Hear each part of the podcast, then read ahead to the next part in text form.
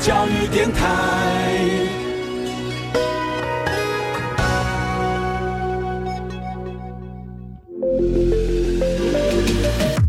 创业新鲜人给你产业新动能，杜伟与他的创业朋友们与你一起 Go Fly Win，欢迎收听大创业家。F 一零一点七兆赫教育之声教育广播电台，欢迎收听今天的大创业家节目。大家好，我是杜伟。今天节目当中呢，我们要跟大家来聊一个横跨百年的一个产业。那么，尤其是在南台湾的高雄，南台湾高雄在烘焙业界，始终我们经常提到百年产业的话，会提到两家。一家呢就提到什么中外饼铺在周阳那带；一家呢就在中正路，好星星窟家。提到了新兴区，大家想到说啊。不二家，不二家，对，没错，博尔家其实是很多人小时候回忆。所以当大家在讲说说高雄市中正路这一带形成了一个什么呃新娘的喜饼街什么什么的，他不想当年是从那一家附近开始一家一家家开始加入的，所以这才是真正老高雄的开始。而事实上呢，这个属于洪家的博尔家呢，呃，历经了三代，好。到目前为止呢，已经正式交棒到我们今天的这访问的这个主角，好，就是我们啊洪世峰洪董的手上了。那么也正式的接掌这个所谓的整个家族产业了。几年了？啊，我已经回来二十二、二十三年，二十二、二十三年了哈，这也很不容易啊。其实呢，我我今天邀请到洪总来节目当中呢，洪总也问我，就说：“哎，你要我谈什么东西啊？我的故事都谈的差不多嘞。”没有啦，不敢啦，只是说，呃，我觉得既然来访问，就应该要有一点新的东西拿出来给听众。嗯嗯嗯。那很顾了我们的所谓的这受众的角色，或吸了吸了点新鲜东西，当然好。那我今天就来谈谈你的这一套经营学的东西，我会非常非常好奇这一点，因为我们也认识了好多，不管是第二代、第三代来说的朋友，当然有些是含清汤匙出身的，然后他天生的就是家属就是准备他接棒的，然后呢，经过一个非常好的一个训练环境，可能到国外留学什么什么之类的，然后就接棒接起来之后，啊，就顺理成章起来了。那当然也有人碰到那种的高潮迭起的故事的，我相信博尔加你的接棒就是一个这样的故事所产生下的一个产物。呃，我们算是不能说高潮迭起，但是你如果说风平浪静，那是绝对不可能的，因为呃，其实很多的老店，它在呃传传。一代一代的过程，或者是他面对时代的潮流，嗯，他本身就其实很容易面临到被淘汰的风险，所以并不是我们先讲的就是说不是哪一代的经营者做的好不好的问题，而是其实这是本来每一个企业经过一个 generation 他都会遇到的状况。没错，对。那我们比较运气好的事情是在上一代跟这一代的交接的过程，其实我们有一个很长的低潮，嗯，可能。有将近五到八年的时间，有这么长啊？有，那其实算很辛苦，但是还是我像一般讲的，我们讲辛苦，大家都会说我也很辛苦，所以其实我觉得并不是卖惨的过程，所以我也其实觉得很自己幸运，但是呃，的确，我后来回首过去，其实。把一个企业从低潮，嗯，慢慢又拉回到现在年轻人的眼光，嗯，不敢说是高潮，因为做的比我们成功的店多的是，但是，啊，他能够幸运的活下来，而且甚至转型成功，这件事情其实是我觉得，也许可能在过往几代之后，人们对我的评价可能是这样，不是说多成功或怎么样，而是说我真真的 do something。嗯，那我觉得这个对一个老店的，不管是哪一个行业，老店的继承者来说，我觉得这个就是我们应该做的。我们来看一下好了，我们先从一个一个断代面来看。呃，事实上，我们的博尔加从博尔加到博尔博尔治国这个过程，大概将近目前是九十九十几年吧，八十六七，八十六，差不多九十年，对对。这个过程当中，你们帮大家简述一下，说整个的发展的历程，OK，然后在哪些点地方碰到了些什么状况，怎么转过来？好，那就老店才有这个资格讲。对对，只有你们开始讲历史，就是对。呃，其实台湾的糕饼业，应该说烘焙业，嗯，烘焙业跟糕饼业现在是合而为一的，嗯，只是说以前是糕饼业，这个可能就从。呃，华中国的移民开始，然后那时候用米去做的糕或贵，嗯，那后来日本占啊统治台湾的这五十年，其实才把果子、洋果子和果子的概念引进来，所以台湾的马吉或红豆、绿豆，嗯，已经是我们的生活食品，嗯嗯嗯。那呃，我们公司的历史大概跟台湾的烘焙史几乎同步，因为，嗯、我我的爷爷一开始是在、呃南京那边，他其实就是个卖饼的摊子啦。嗯。然后过来台湾之后，他到高雄这边定居，在民国三十几年。嗯。那他民国二十几年那时候，就一一九三几年的时候，那是在中国那边做生意。嗯嗯。那民国三十几年之后过来这边，嗯。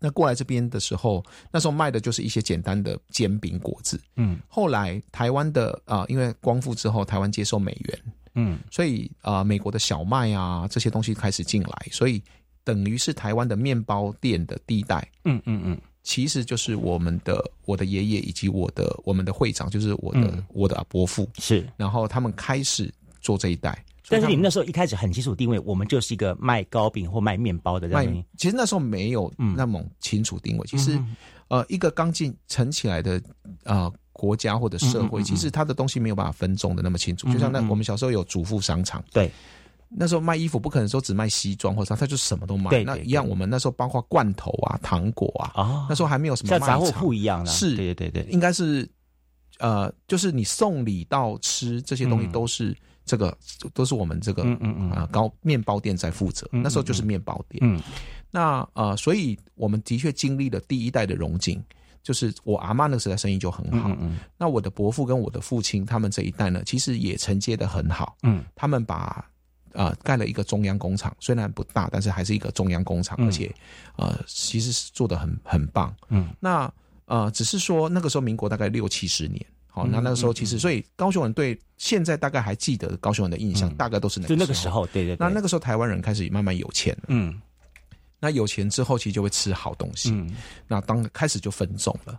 那所以那好，刚好我们已其实我们那时候已经大概已经有四五十年、三四十年的时间，嗯其实已经算老店了，嗯已经算老店。嗯但是也因为这样，就是很多的管理制度没有引进，还是所谓的家天下的概念，就是家族企业。其实很台湾很多嘛，嗯就是爸爸很辛苦，妈妈然后把儿子希望儿子或女儿就在身边工作帮忙。嗯有时候觉得这是一种家庭企业、家族企业的常态，但是这其实刚好我这是我自己的分析了哈，就是刚好面对到的，我觉得也算是命或者是运，就是那个时候民国七八十年，台湾的饮食开始迈入精致化，嗯。台湾开始有餐饮学校，比如说高餐，嗯嗯嗯。比如说开平，嗯。那这些学校或者还有学厨师已经不像以前，就是国中、国小啊国国中、高中没考上就跑去学做对吃的，对对对，那高三那时候分数还蛮大家是抢破头的，是，对那对对，那刚好那个时代，嗯就是我们上一代的经营者年纪已经到可能到五十几岁的时候，嗯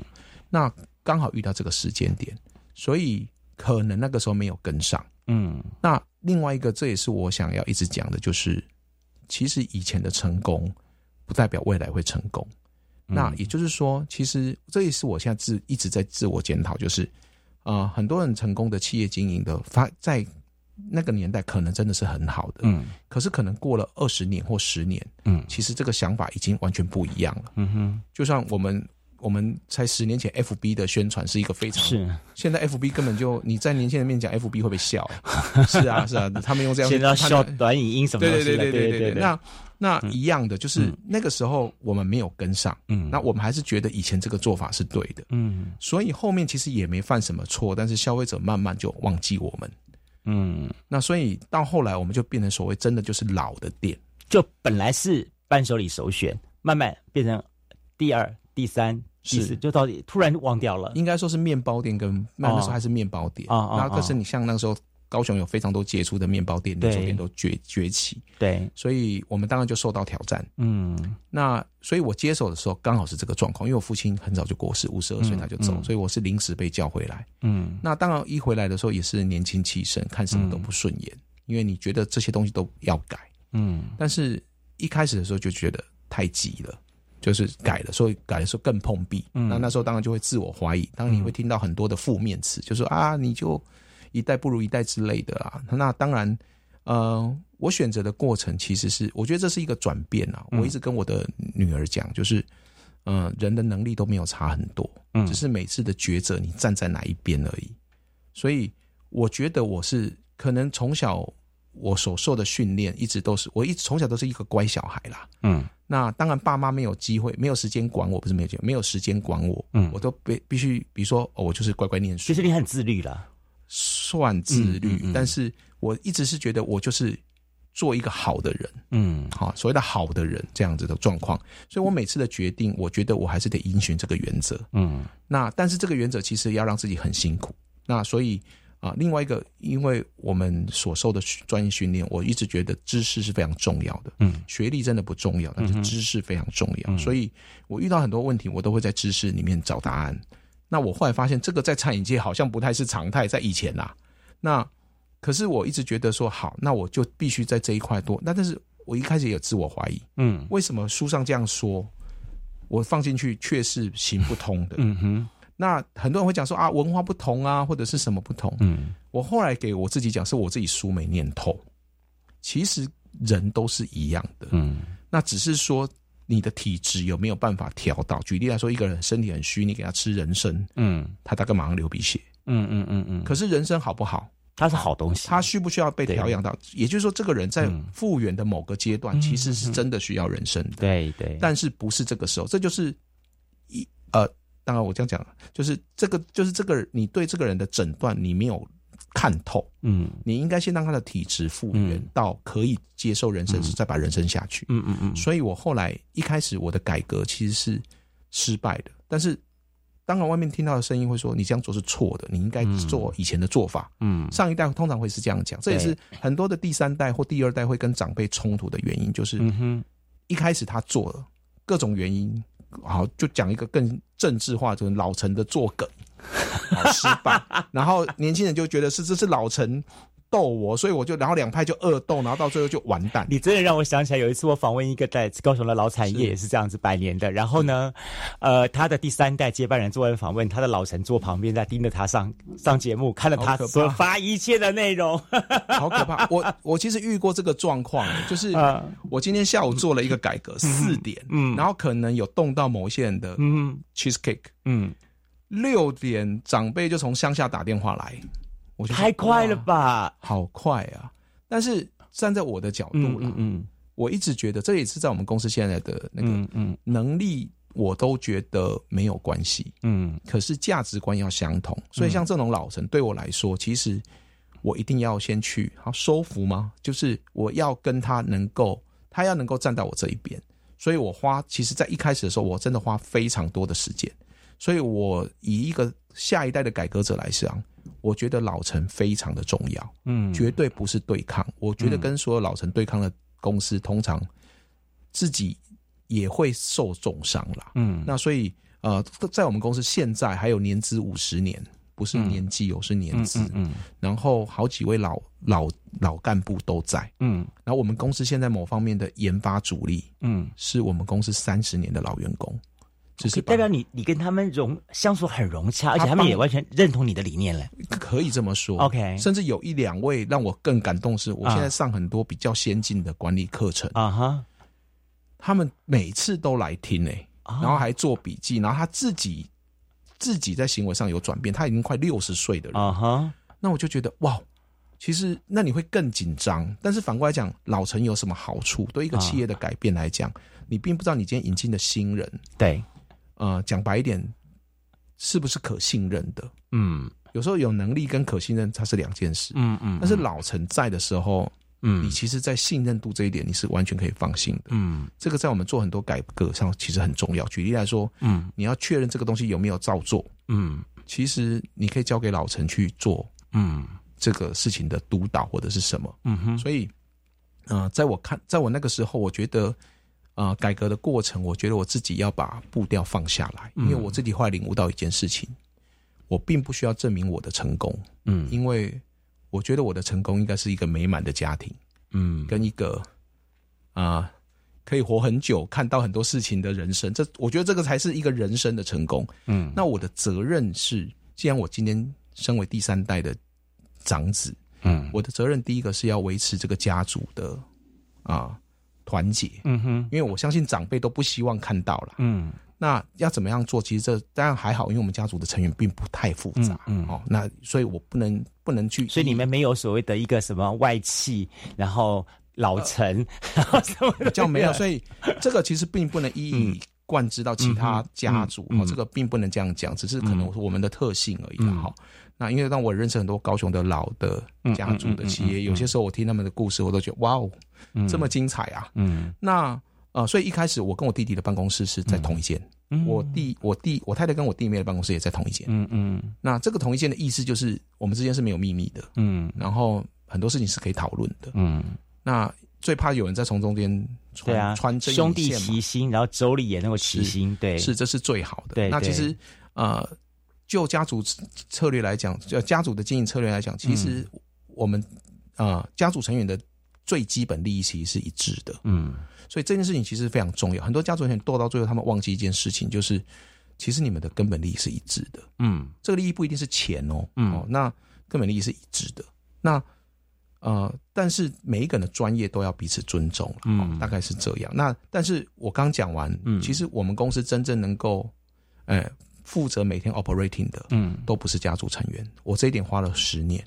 我们公司几乎所有的，大概有三分之一是老、老陈带领的部门，另外三分之二都是大概四十岁嗯。左右或者三十几岁的有为的年轻人。嗯嗯。那这一点其实对一个老企业来讲，我刚回来的时候，其实所有的成员其实都基本上都是可能跟家里面有关系的，或者是外戚您说的，或者是很老很老的员工。嗯，这也造成一个状况，因为以前的家族企业，这个其实我觉得是很多企业都是这样，嗯老板选用的不是能力最强的人，而是他最信任的人。嗯嗯嗯但是信任跟能力这还是两件事。嗯嗯所以当能力好的人，嗯他可能只是切不到权力核心，他可能就离开。嗯这对一个企业来讲，其实是一个长久来看是一个伤害。嗯，蛮可惜的。对，所以但相对一点是，当你找到这样有能者，然后又是跟你有相关亲戚的呃试用者进到这个团队当中的时候，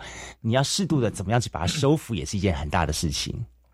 呃，可以这么说。那当然，所以我昨天才跟我们的所有主管讲，就是、嗯其实在我看来，啊、我觉得婚姻也好，朋友也好，同事也好，嗯我觉得当然每一个呃所着重的点不一样，但是我觉得有一个地方要非常重要，就是大家价值观要相近。嗯哼像我公司的几位，我们公司是部长，嗯好、部长制度，我们公司几位部长能力当然都很好啦，但是他们真正的点是，他们认同这个品牌的价值。我们其中有一个部长，她是是还蛮有趣的一个很有能力的女生。嗯我说当因为她的经历很显赫嘛，我说哇，这个我可能用不起你我看她履历有点像，因为那时候大概十几年前，我们企业其实还好。我说你，我可能没办法给到这么高薪。他就说，我今天来工作是因为啊、呃喜欢吃你们家的产品，嗯然后我的钱我自己赚。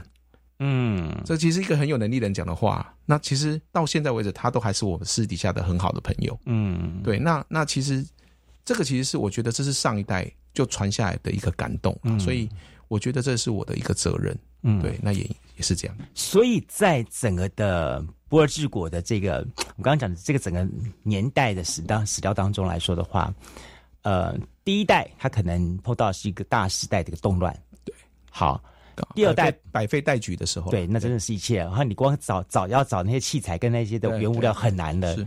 第二代碰到问题就是大家的开始一种全部都要开始进入到所谓的公司化的这个过程，嗯。然后呢，老一代的人会觉得是说，我们还在家天下，怎么现在为什么变成这样的情况下？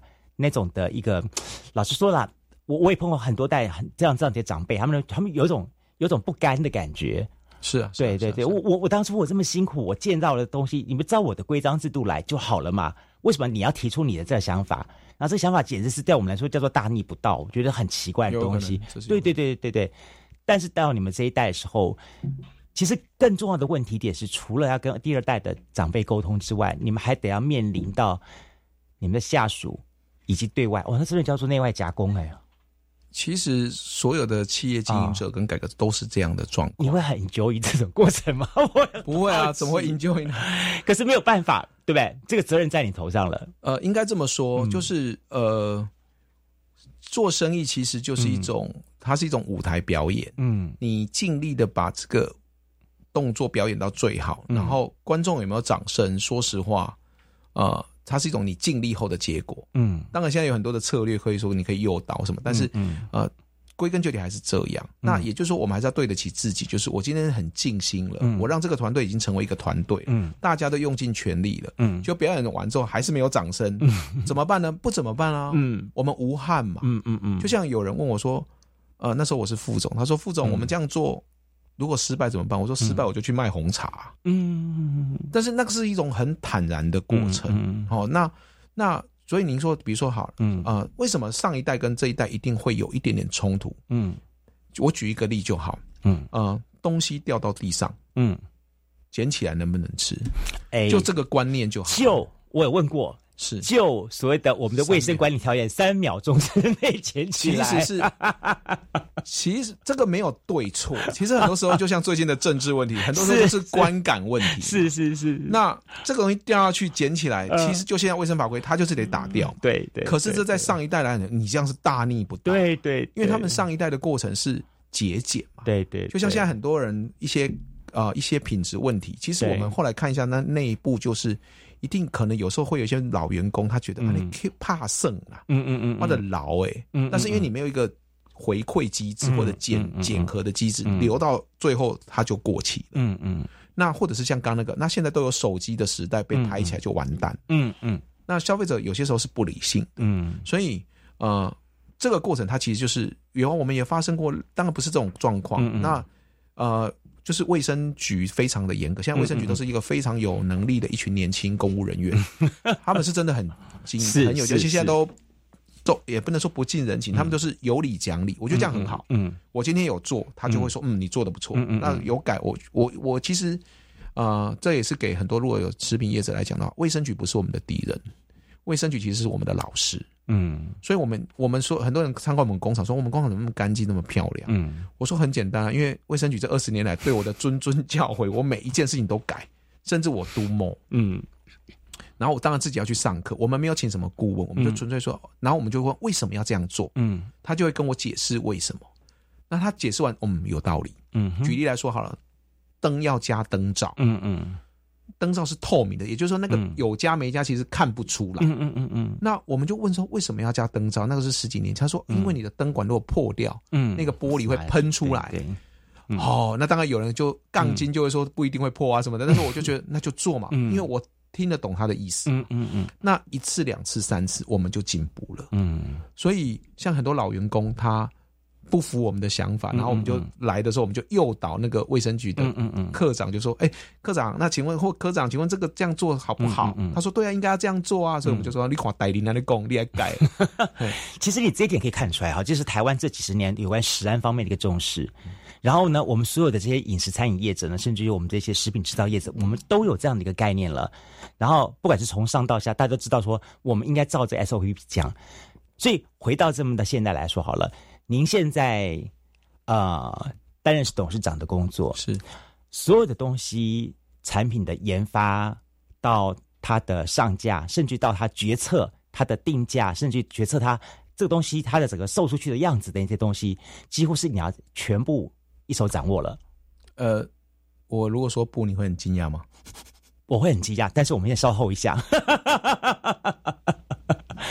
稍后的节目当中，我们继续来请教。今天好，我非常高兴邀请到的是博尔之国的董事长，我们洪世峰洪董事长来这边跟大家来分析，来同时谈谈到他的经营策略学。那我更期待大家在节目最后，从他的这些谈话当中，也能给你一些启悟。马上回来节目现场。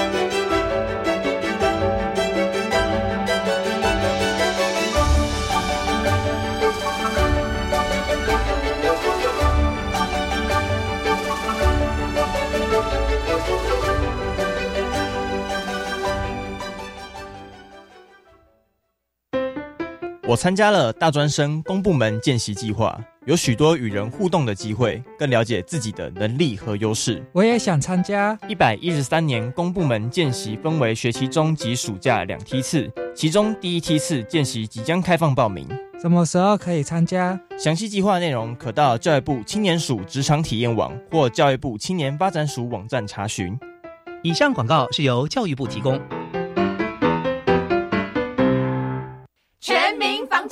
涛哥来喽！大家好，我是全家便利商店总经理薛东都。现在许多人经常使用网络购物，提醒大家，包裹箱子外面取货贴纸上若出现代寄、非卖家字样，可能是国外寄来的包裹，通常也会是诈骗包裹。领取前请务必一定要确认清楚是否为你下单的商品，才不会受骗上当。以上广告由内政部警政署提供。什么？你参加过职前训练？我怎么不知道？其实是青年暑期社区职场体验计划啦。我跟你说，参加两年的经验，让我这社会新鲜人不仅没有菜鸟的声色，还想出了不少的好点子。哇，看来我也应该去试试。青年暑期社区职场体验计划每年提供大专院校青年学子丰富多元的职缺选择，相关资讯可以留意青年暑职场体验网哦。以上广告教育部提供。农历新年即将到来，一家团圆的同时，你可曾想过，昏暗的灯光下，一碗白粥、一颗馒头，可能就是弱势长辈的年夜饭？我是 Hebe 田馥甄，邀您支持华山基金会爱老人爱团圆公益行动，一起将爱心年菜送到弱势长辈手中，温暖他们的心与胃。爱心专线零二二八三六三九一九。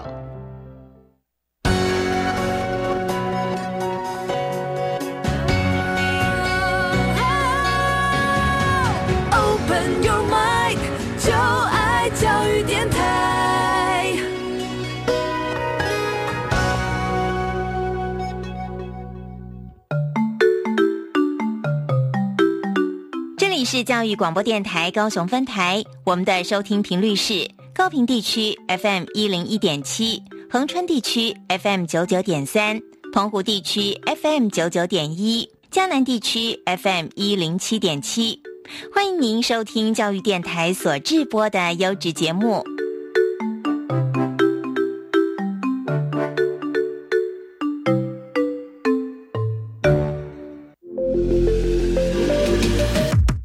创业新鲜人给你产业新动能，杜伟与他的创业朋友们与你一起 Go Fly Win，欢迎收听大创业家。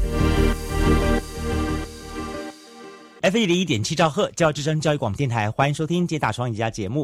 今天节目我非常高兴啊，要访到了，这是我们的道友，道友 对这个呃也算是我们这个道明中学杰出校友，哎，今年刚拿到，对不对哈？对对对，真的是哈。呃，所以也代表是说，老实说了，好，这个是大家都认同到他这么多年来所付出的这个努力的精神，也确实是，呃，也把博尔加从博尔加的地位拉到博尔治国。是，其实我知道说，你们当初在博尔加到博尔治国的过程当中，也发生了一些冲突，一些什么东西，是不是？有一些大家也在说说啊，怎么会改啊，什么什么这样东西？其实当然也没有那么决绝了，就是。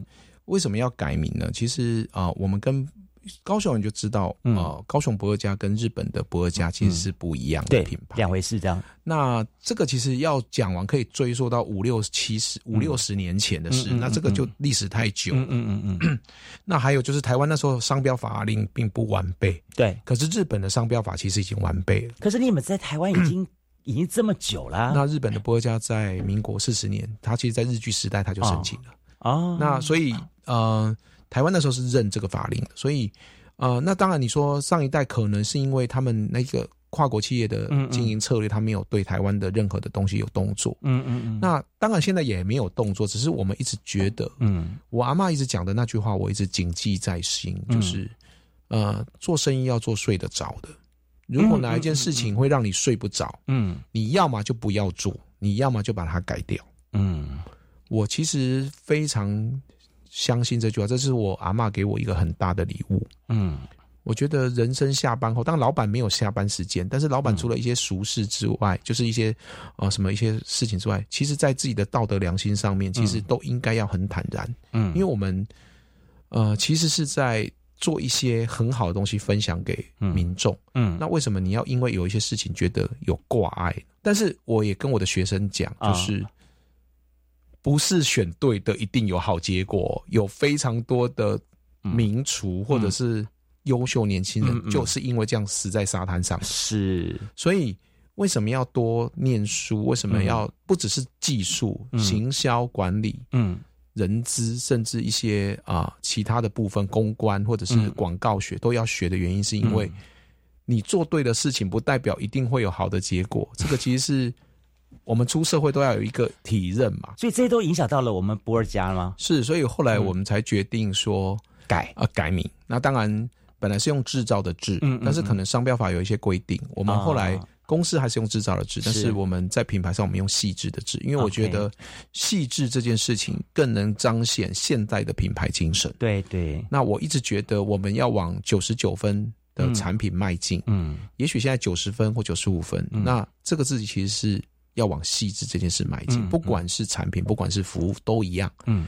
那所以我们后来觉得这个很符合我们的精神，嗯嗯，所以我们后来在二零一四年、一五年就开始，嗯。然后接着就是开始，当然现在都法律比较完备，我们请专业的那个商标申请，然后就嗯。全部保护起来，然后转换过程。其实我很感动的点是，当你得到消费者，我们一直怕改名之后消费者连不起来，嗯，我后来发现很多老客人超连接了，大家都会超连接。不不止这样，他主动帮我们介绍 哦，为什么？他主动跟大家讲说，啊博志国就是一整可以不不告啊，阿姨下面下面，他就这样讲讲，我超感动的啊，就是。其实，当你做出一个你你你可能觉得就是这样，那你甚至会担当，就会觉得说会不会有一些人就是不买了或什么？嗯嗯结果很多老客人他是自动帮你推播出去的。哇，那我觉得这其实是一个福分啊，就是啊，我很感谢这样子累积下来的老客人。其实这个很像现在的所谓的社群媒体哈，这个操作概念讲就是，你如果真的自己来做的话，不见得能够达到马上粉丝团增长的一个情况。虽然人家帮你不断的分享，是每一个每个都变成你的一个粉丝的种子一样哦，那那那创造的效果会非常大的，非常大的是，就是那个口碑，你的电子对对对你在网络上的口碑其实要做得起来。那但是，呃，我说到口碑，我还是一直觉得，就是你可以短期的口碑，当然嗯。有什么啊、所谓的网络部队啊或什么，嗯。但是。那个这个当然有效了哈，因为这个、这个还是有它的有时候还是要专业性还是要对，还是要但是我一直觉得升值在人心里面那个印象，对对。那件事情，其实也许我们是老店，老嗯。店从来不追求营业额一倍两倍的成长，嗯哼，因为其实我也必须说，嗯，我没有必要去证明我做的比呃第二代或第一代更好，所以我不用去追求说哦营业额比之前高多少。虽然当然营业额一定是现在比之前高，但是我觉得那不是我追寻的目的。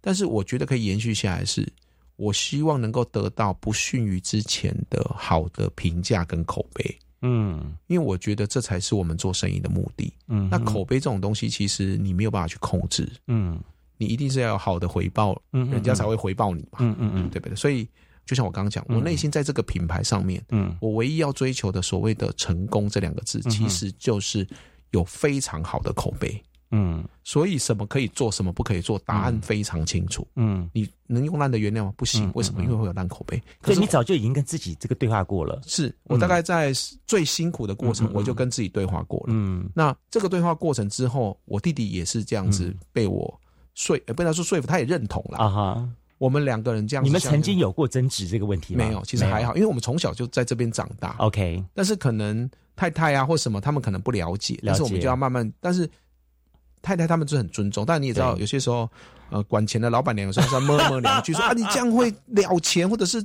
赚很少啊什么的。那我就说啊，我们就就那个，但是久了他就自己知道，嗯，因为我觉得啦，就是啊只要这个企业是有获利的啊状态哈，啊哈，我觉得大家都还好，而且我觉得我们两个都算取到贤内助，所以是。啊，他们帮我们很多。但是反过来讲，也是因为这样他们认同。嗯。那当我们这样的时候，嗯。你的你的高阶干部也、嗯也这样认同你的时候，你的那些部长们、主厨们都也这样认同你，因为价值观相同。嗯其实下面你就不用太在意嗯中下啊、的主管嗯他怎么去，因为大家就是这个风气，嗯这就是所谓的企业文化了。嗯，所以这么说好了，当台湾曾经面临到很多烘焙产业或食品业界的几场大风波的时候，博尔治国依然屹立不摇。你们不担心碰到这些问题？没有不担心，我们纯粹是运气好，就是不会啊，你们查什么怎么都没有你们的问都没有题啊。我们三次全部闪过。对啊。听你讲了这么多后，我觉得似乎你做任何事情都还蛮有胸有成竹的。但但我我也很好奇是，没有任何的在你的记忆回忆当中或记录当中发生过说你觉得是一个你印象非常深刻，或者是说你实在是认定好我错了这样的事情吗？哦，有啊，嗯其实还蛮，也不能说蛮多，嗯 应该这么说不能太多，不能太多。对对对对，没有啦，应该这么说。有些时候你会太理想化，嗯然后做出来的状况就会，我我记得有一次，那个很久了，嗯啊、哦，可能有十五六年了吧。嗯哼我们那时候一直觉得生意不好，嗯。所以我们做了一个折扣。嗯。那在中秋节的时候，嗯。那这个折扣非常的凶，嗯。那这个有点违背之前的做法，因为我们公司通常不太做折扣，因为其实利润本来就薄。嗯。那因为那时候可能生意也不好，有时候人生意不好就会想一些有的没的。嗯。那做了这件事情之后，生意爆了，嗯。但是所有的系统没跟上。我本身学管理的，嗯。我发现，举例来说，订单一直接进来，你没有电脑化的时候，你怎么知道你现在各个门市订订单接多少？等到你会诊的时候尤其是中秋节这种东西，嗯其实是会它有跨时间的，嗯嗯做不出来，嗯做不出来的结果。但是也因为行销活动太成功，因为我们嗯太着重，一开始先太着重行销，嗯嗯而忽略了内部改革。其实这也是二者一啦。嗯结果那一次大家跟着我，但那时候劳基法还没那么严格，那已经十五年前，我要讲了十五六年了哈不要再嗯嗯嗯嗯，大家陪我做用追溯了，不事已过往。陪我做到凌晨四五点，啊。然后那时候好几天哦，啊。大家已经跟着我，就啊。已经算也没力气了，啊。然后我自己也不敢回家，啊我就跟着啊。啊在跟着做，啊。那我弟弟也是，那个时候大家脾气都很不好，哦然后啊、呃我后来还跟我太太说，今天晚上能不能让我睡汽车旅馆？啊？因为工厂旁边就有一个啊汽车旅馆我五点全部人走掉，是确定完啊，啊我五点去汽车旅馆洗个澡，啊。眯一个一个小时，七点半又来。啊。那我自己累没有关系，啊。可是我看到同仁像僵尸这样，那时候太累了。哦。第一个品质一定不好，嗯。第二个做生意需要这样吗？嗯。那我自己就觉得我一定要改，所以我那时候检讨会议上面我就跟大家道歉。嗯。然后接着我就说，除了折扣之外，我们一定要建立一个系统。嗯。所以，我们公司在忙的时候，嗯。我跟我们总经理，就是我弟弟的办公室中间，我们都称为那个叫 HQ 啦，嗯。就是指挥总部。嗯哼。当然，现在有电脑化，嗯。我们全部的订单都必须接到之后马上反馈，嗯。然后我们会去看嗯总量的变化，决定这个产品要不要制作，什么时候制作。嗯嗯嗯。人手安排，因为现在都不能不太能加班，现在都我们公司啊最高原则只能做十个小时，嗯嗯。做到第十一个小时，通常就是说啊，你是怎么安排人的，就会开始被我念。嗯那有这个东西之后，慢慢的，嗯。呃，举一个例哈，就是很我们老员工都不太相信，说中秋节不需要加班嘛？嗯有一年大概五六年前而已，中秋节没有加班，大家大概六七点就下班了。那大家心里就想说惨了，今年对，老员工来跟我嗯担心，嗯我觉得这也是老员工的有趣。他说：“嗯我们今年生意是不是很烂啊？为什么六七点就下班了？”我说：“你今年你看量有减少吗？”他没有啊，那为什么？我就拍拍他的肩啊膀，哈。然后说：“大概进波嘛。那一年生意是之前的三好了二十 percent，哇，我们的工作时间少了也快近二十 percent。这是一个很成功的调配，是这个其实需要啊、第一个它需要半自动化，它需要 SOP，然后它需要订单的控管。举对。例来说，我们最后我们会把品相缩减，嗯。只卖最关键的那几样，人手就集中。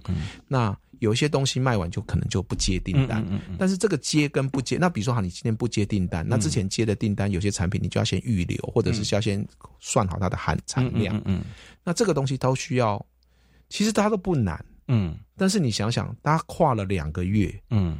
他跨了一百种商品的时候，它就是一个高度的精细管理活。嗯，他必须要有一组人，每天在这个，然后我们最高决策者每天必须要接受的，我们就说我们说是战情室嘛。嗯。那这个战情，这个其实就在十五年前那次，呃，大家很不好的经验。嗯。然后另外一个就是，总是要说一点稍微自傲的事情，嗯。就是，嗯，我们在十年前接到了一个电子厂，嗯。大概七八千盒的订单，嗯。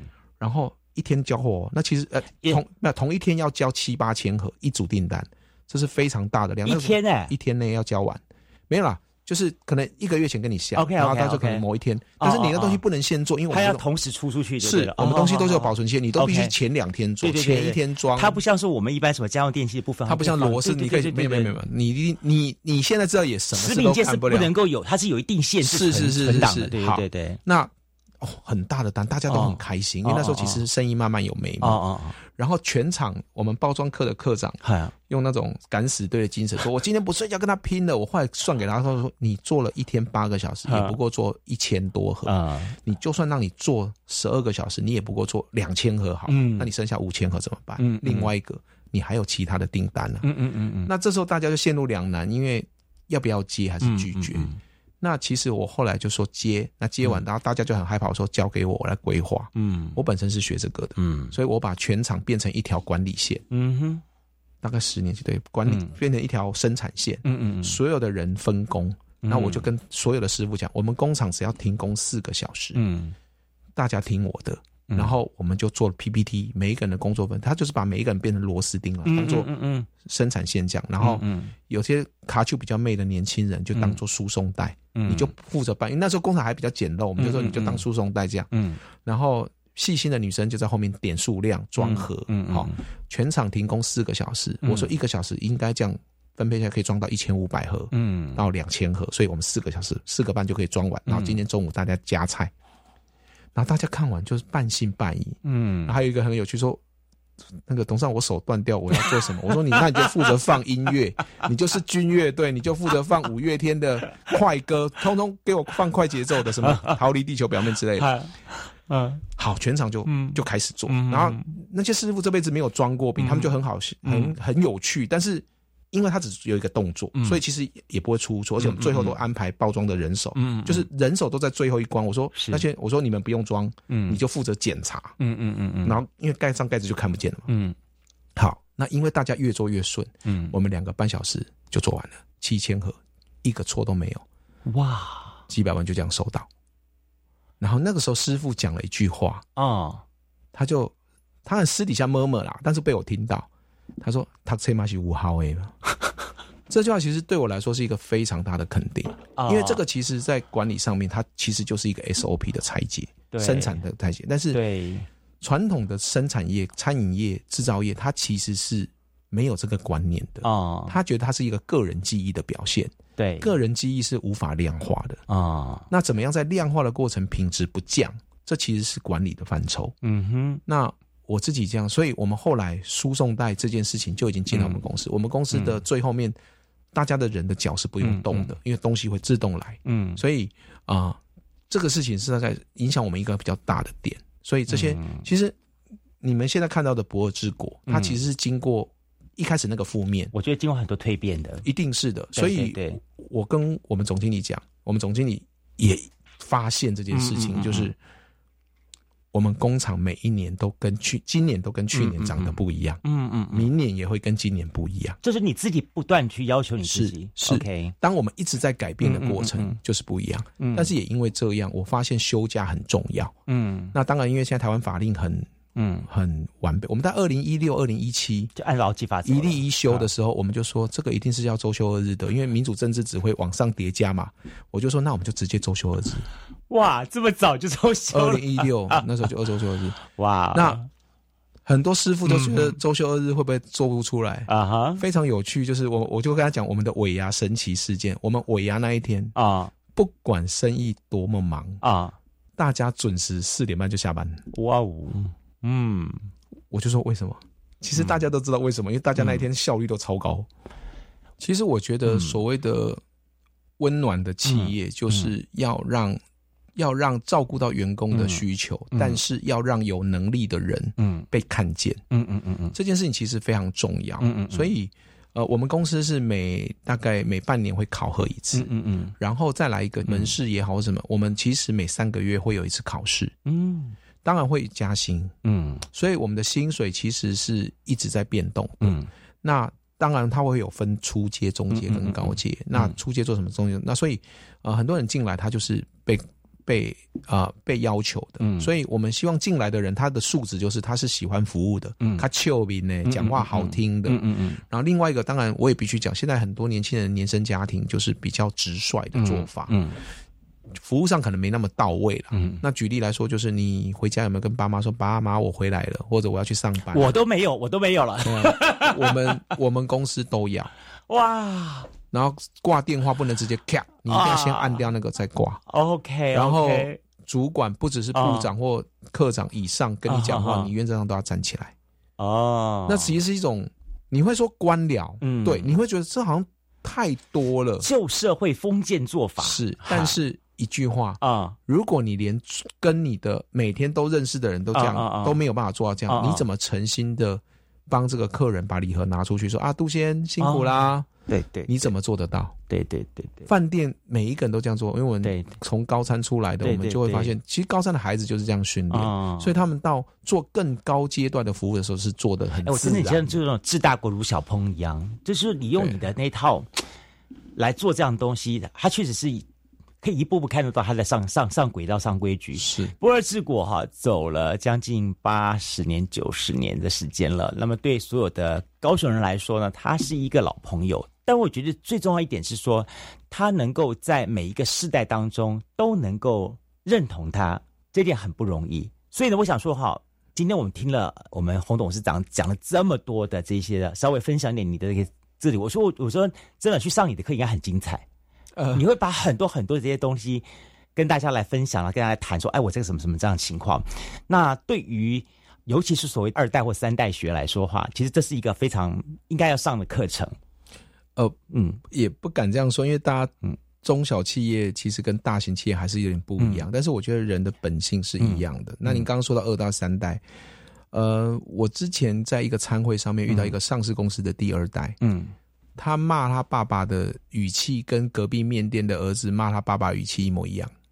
也就是说，其实就算是这么大的企业，其实大家在意的点还是一样的。其实讲白了就是。小的觉得不被认同嘛，那大的觉得你就是个屁孩。嗯，那其实我必须要讲，这些都有他的点。那如果我站在第二代的角度或第三代的角度，我个人觉得我自己也深有所感，就是前期在生意不好的时候，或者是还没有起色的时候，嗯，长辈对我们有没有干干涉呢？当然是有啊，嗯，他就觉得看不下去嘛，或者是他就觉得你这个什么门把坏掉没修啊什么的，那。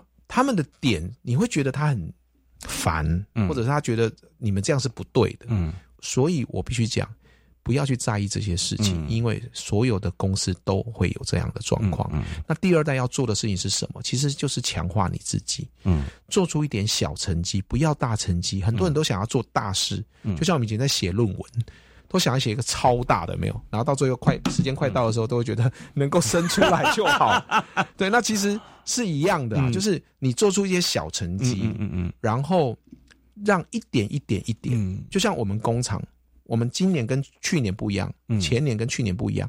其实那个点是什么？没有做大的事情，嗯，大事情要花很多钱，要动脑，通常都是小事小事改，嗯，但是改了十件小事，嗯，它就不一样啊。所以，当我们后来发现。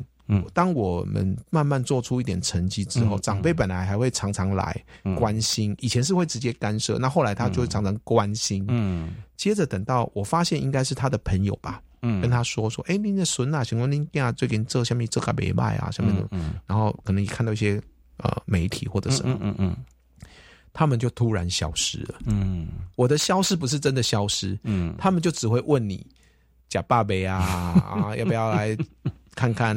爷爷奶奶啊，嗯、就是这种家人式的，嗯、就完全就不会去讲到公事了。嗯嗯嗯、为什么？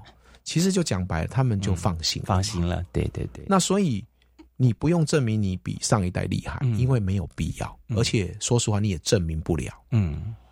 有的上一代都过世了，你要证明什么？那其实我觉得你只要做让他们放心就好。嗯，那成不成功好不好，其实是外面的人自然会证明。那至于如果第一代来讲的话，我的想法，我也自己也会想说以后怎么办。我觉得时代是不一样的，嗯，下一代想的东西跟我们这一代是不一样的，嗯嗯嗯，所以你只能有些时候还是要放手啦，嗯，就是让下一代自己去闯。那只是说这下一代一定要承接，就是我们今天都是站在巨人的肩膀上，嗯，不管这个巨人多高，你都不是从零开始，我们都一定要珍惜，因为。啊，不是每个人都有这种福分，嗯，哦，很多人会说我有包袱，我说那你也有资产啊，是吧？你也有长辈打下来的市场啊。不过这也是因为这么多年来第一代、第二代所累积下来的一些资产，没错，没错。但到到现在，你你站在这个当口，你去看待不二之国的未来，嗯，会什么东西会是想你想做的事情呢？哦，当然有啊。其实，嗯。应该这么说吧，就是呃，宝春师傅，嗯，他在二零零八年得到世界冠军的时候，那时候刚好陈局市长办那个四大运嘛，嗯，高雄人为之疯狂嘛，嗯，然后其实大家都不知道，南部人以前是不吃欧式面包的，嗯，为什么突然开始南部人开始吃？是因为他，对，然后嗯。以前不喜欢吃欧式面包的人，难道突然就喜欢吃了吗？不是，嗯，而是他强迫自己去体会它的美好。嗯嗯嗯，就算我真的看过这个长辈很有趣，他其实就是不爱吃，嗯，但是他以前会说啊，这做白甲没有啊，他就说这个挖甲没习惯，嗯，我就觉得蛮有趣的，就是他的语气是不一样，是没错，因为他如果说不好吃，一定会被人家呛嘛，所以我帮你去拿世界冠军嘛，对对，我觉得宝顺师傅给我一个 hint，就是当然人家现在做的非常成功，就是。你要让高雄人或南部人有光荣感，嗯，我突然发现这是我我很开心的，就是就像一直讲，我一直在找这个企业的方向。我发现这个企业能够做到的最大的攻击，嗯，其实就是让在地市民有光荣感，嗯嗯。那怎么做到？其实我们这个行业，每个行业有每个行业不同的做法。我们的行业就是很简单啊，你做这个东西是全台湾公认最好吃的。芋头蛋糕，嗯嗯嗯，连北部人都这样子公认，啊高雄人当然就有光荣感了。那对我来说，其实我觉得博尔之果，第一个，我希望能够做到，可以让高雄人觉得很骄傲，嗯，然后再来一个就是，啊，我们想要做的事情就是高雄的名产这件事情，让高雄人出去或者大家来高雄玩是有东西可以买的，嗯。是带得出手的，嗯，那第三个也延续到我刚刚的话题，就是我们公司在十几年就一百年，嗯，而且是就在那个地方，嗯，已经快一百年，嗯嗯，那我一直在思考，我要怎么样活到一百岁？我不是我啦，这个企业要活到一百岁啊，我可以活到更久，当然更好 啊啊！我们心愿要大一点，是是是 是是。那这个企业能够到一百岁的时候。不只是一百岁，嗯哼，而是要成为在一百年的时候，成为让人家尊敬的百年品牌。嗯，我觉得这就是我们这一代的人生，呃的使命。嗯，我也跟我的所有主管讲，嗯，我们这一代要做的就是这件事啊。嗯，你我们一起努力把这个品牌做成让高雄人觉得很骄傲的百年品牌。嗯哼，其实让朗吉西朗这个安呢公司啊，在工作上面这样就很好了吧？是啊，所以。我们一直处努力朝这件事情去做，那这也是我们最大的一个信念。好，今天非常高兴哈，我觉得真的是一个很特别的访问机会，谢谢。真的，我从你的身上哈，我自己也觉得获益良多。我觉得听到很多一些新的，因为我自己也会自己在想，就说说我当我像我自己在经营小小一个公司，那。我也碰到一些什么问题的时候，我应该用什么样的角度跟思考去看待这个问题？今天呢，从我们洪董事长身上呢，我们也获得一些很多的启发。所以，真的就是一句话哈，那回到初心。好，我想说，你其实很早就跟自己对完话了，是，然后你也设定好你这一辈子要走的路了，是，就是不二家不二治国这个品牌呢，能够成为一个高雄人甚至台湾人。在第一个最重要的一个光荣跟骄傲，是对不对？成为让人家尊敬的百年品牌，对对对，这是我们的目标。我们也希望哈，这个不二之国呢，能够就像我们平常所认知的，比方说，不管是京都啦，不管是东京啦，这些老店一样，经过了好多少年之后，有人来到了台湾，来到高雄，说：“哎，那个不二之国在哪里？我要去我要去买它一个什么东西出来。现在有了呢。哦，已经真的有一些日本客人跟韩国客人哇，继续努力了，继续加油加油！谢谢，再一次呢，感谢洪世峰洪董事长来节目中跟我们大家分享了这么多的故事跟内容，谢谢你喽，谢谢各位，谢，嗯，拜拜，拜拜。